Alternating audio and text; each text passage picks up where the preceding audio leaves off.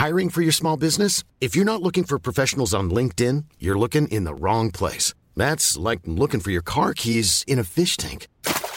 LinkedIn helps you hire professionals you can't find anywhere else, even those who aren't actively searching for a new job but might be open to the perfect role. In a given month, over 70% of LinkedIn users don't even visit other leading job sites. So start looking in the right place. With LinkedIn, you can hire professionals like a professional. Post your free job on linkedin.com slash people today. À la maison, je fais la vaisselle, je trie les poubelles et, j'adore faire mes courses. Oui, oui. C'est... C'est très intéressant, n'est-ce pas? Ben... Ben non. Vous l'avez reconnu cette voix, hein? Vous savez très bien à qui elle appartient. Ce 8 mars, Éric Zemmour, puisque c'est de lui dont il s'agit, a livré un message aux femmes qui le soutiennent lors d'un meeting spécialement fait pour elles. Quelle chance, hein pour info et sans aucune surprise, c'était écrit Journée de la femme sur son pupitre, car visiblement on n'a pas reçu le mémo dans l'équipe du candidat. Mais franchement, qui est encore étonné?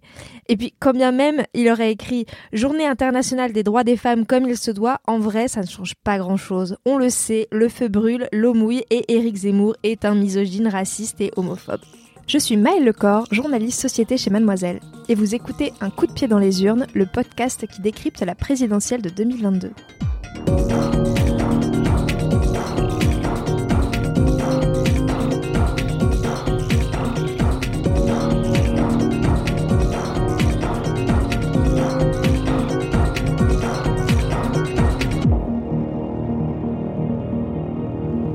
C'est quand même savoureux d'ironie de voir un personnage qui s'évertue à clamer la supériorité des hommes sur les femmes depuis un bon paquet d'années tenir à ce point à faire un meeting en s'adressant aux femmes un 8 mars.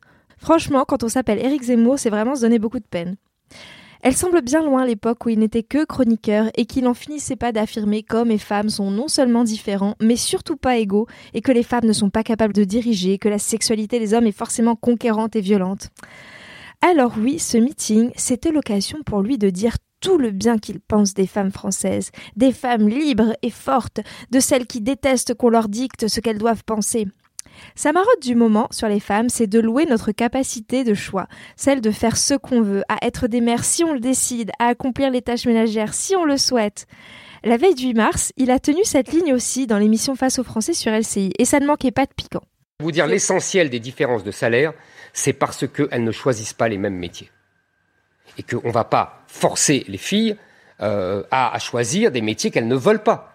Et on ne va pas forcer les garçons à choisir des métiers qu'elles ne veulent pas. si on vous écoute, il n'y aura pas assez de femmes ingénieures. Il faut pousser les... Enfin, on en parlait tout à l'heure. C'est important que les femmes fassent plus de maths. tous ces métiers mais demain. Très bien, mais elles, elles font ce qu'elles veulent. Oui, mais avec ça, on n'avance pas, quoi. Il y aura mais toujours comment des inégalités. ça, on n'avance pas? Mais pourquoi les forcer?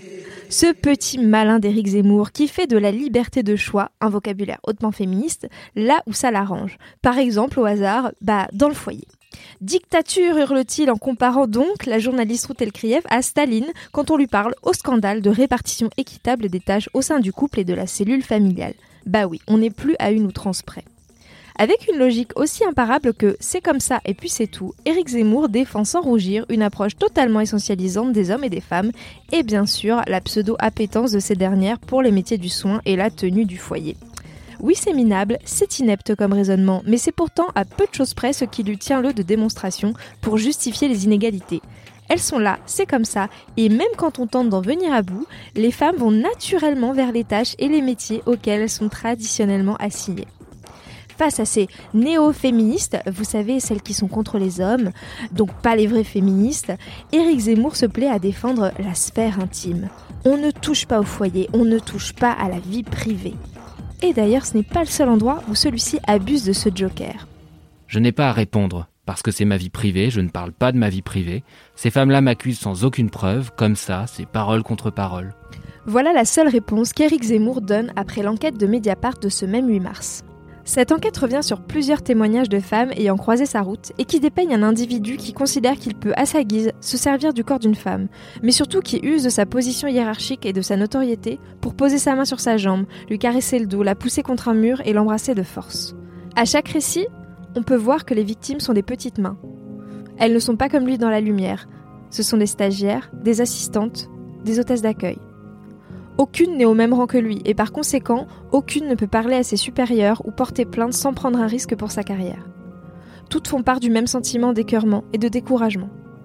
Qui les aurait crues à l'époque? Qui aurait prêté attention à leur toute petite voix face à la star des polémistes et je lui ai dit, euh, écoute Eric, tu touches pas, euh, tu touches pas à la stagiaire, quoi. Tu l'as ah qu'est-ce que tu as raconté? Euh, ben, Je lui ai dit bah, que tu lui avais fait des avances et que ça la met mal à l'aise. Donc je te demande de pas réitérer ce genre de, comportement, voilà. Et donc il, a un peu rigolé, comme, enfin c'était léger, c'était léger son attitude. C'est le, gars qui s'est fait prendre un peu le doigt dans le pot de confiture, qui s'est pris un râteau et qui est un petit peu gêné de de, que ça se sache, euh, voilà. Et donc il me dit ah bah euh, oui, mais enfin bon, si maintenant on peut plus draguer les stagiaires, euh, parce que les stagiaires c'est quand même fait pour faire des pipes et du café. On nous a beaucoup parlé de Zemmour comme du Trump à la française, mais il nous manquait son Grab them by the pussy, son Il faut les attraper par la chatte, l'ultime violence misogyne d'un homme capable de considérer les femmes comme des objets dont on dispose et non comme des personnes. Il en faut du culot pour invoquer la vie privée, mais comme le relèvent les journalistes de Mediapart, l'argument est récurrent dans les affaires de violences sexistes et sexuelles. Il me prend avec euh, ses mains, il me bloque contre la paroi de l'ascenseur et il m'embrasse de force sur la bouche. Il me dit vous allez me remercier autrement et en fait là il m'embrasse et il me fourre sa langue dans ma bouche. Et tant que la justice ne se saisira pas de ces témoignages, ou que les médias continueront d'éviter le sujet et ne confronteront pas le candidat à la présidentielle sur les accusations qui pèsent sur lui, Éric Zemmour pourra continuer de prêcher son rejet tout théorique des violences faites aux femmes. Et les victimes de violences sexistes et sexuelles de la part d'hommes tout-puissants continueront de se terrer dans le silence.